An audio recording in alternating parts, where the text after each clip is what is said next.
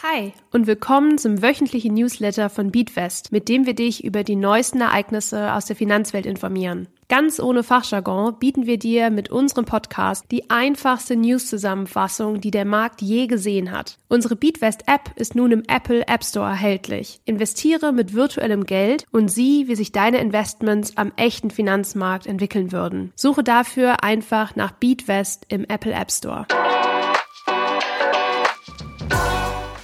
Hi, ich bin Lisa von Beatwest und wir schauen uns diese Woche an, welche Skandale sich 2023 an der Börse abgespielt haben. Im Schwarzbuch Börse veröffentlicht die Schutzgemeinschaft der Kapitalanleger, kurz SDK, jedes Jahr die schwerwiegendsten Katastrophen, die sich an der Börse abgespielt haben. Lass uns einmal im Detail einen Blick darauf werfen, welche Unternehmen es dieses Jahr ins Schwarzbuch geschafft haben und welche du deshalb 2024 genauer im Auge behalten solltest. Erstens, Siemens Energy. Siemens Energy leidet nach wie vor stark unter seiner spanischen Tochtergesellschaft Siemens Gamesa, die vor allen Dingen im Windkraftbereich unterwegs ist. Zuletzt beteiligte sich sogar die deutsche Regierung an einem Hilfspaket für das Unternehmen. Die Notwendigkeit des Rettungspakets ergab sich aufgrund erheblicher Herausforderungen, denen Siemens Energy im Bereich der Windenergie gegenüberstand.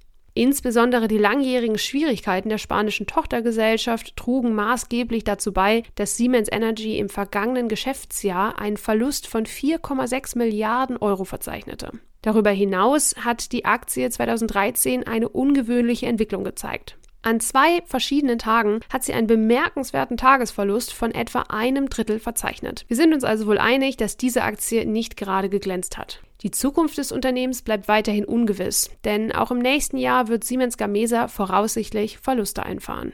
Zweitens. Die Credit Suisse. Vielleicht erinnerst du dich noch an die Bankenpleite im letzten Jahr, die auch vor den SchweizerInnen keinen Halt machte. Die Credit Suisse traf es dabei besonders schwer. Um ehrlich zu sein, kreiste der Pleitegeier schon eine ganze Zeit über der Bank.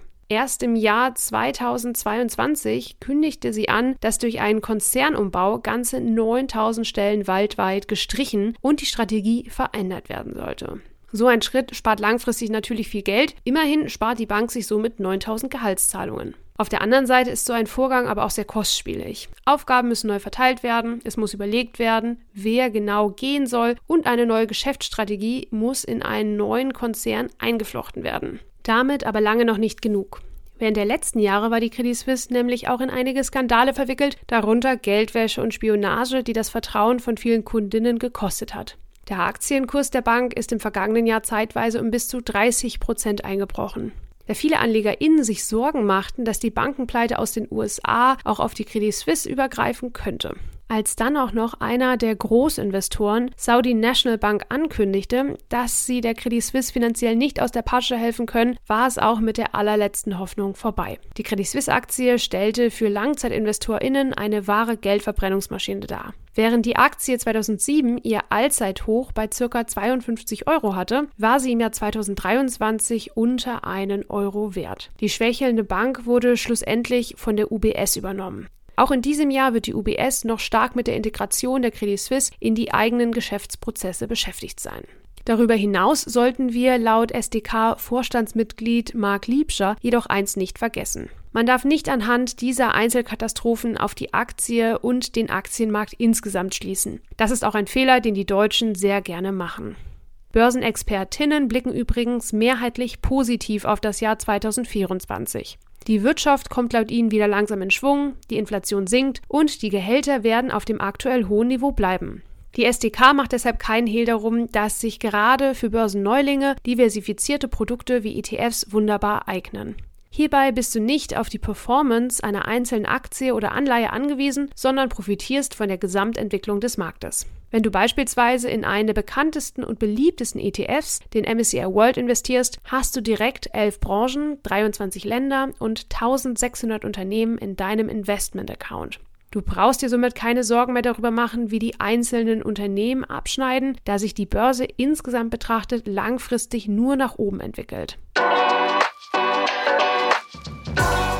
Kommen wir nun zu unserem Themenmonat MSCI World. Diese Woche schauen wir uns die Bedeutung von ACWI beim MSCI World an. ACWI steht für All Country World Index und ist sozusagen der große Bruder des MSCI World.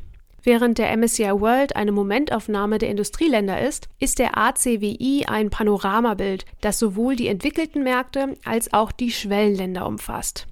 Bist du darauf gespannt, welche Unterschiede es zwischen dem ACWI und MSCI World regulär noch gibt? Dann schau jetzt schnell in der BeatWest App vorbei. Der Inhalt dieses Podcasts dient ausschließlich der allgemeinen Information. Diese Informationen können und sollen eine individuelle Beratung durch hierfür qualifizierte Personen nicht ersetzen. Die hier angegebenen Informationen stellen keine Anlageberatung und keine Kaufempfehlung dar.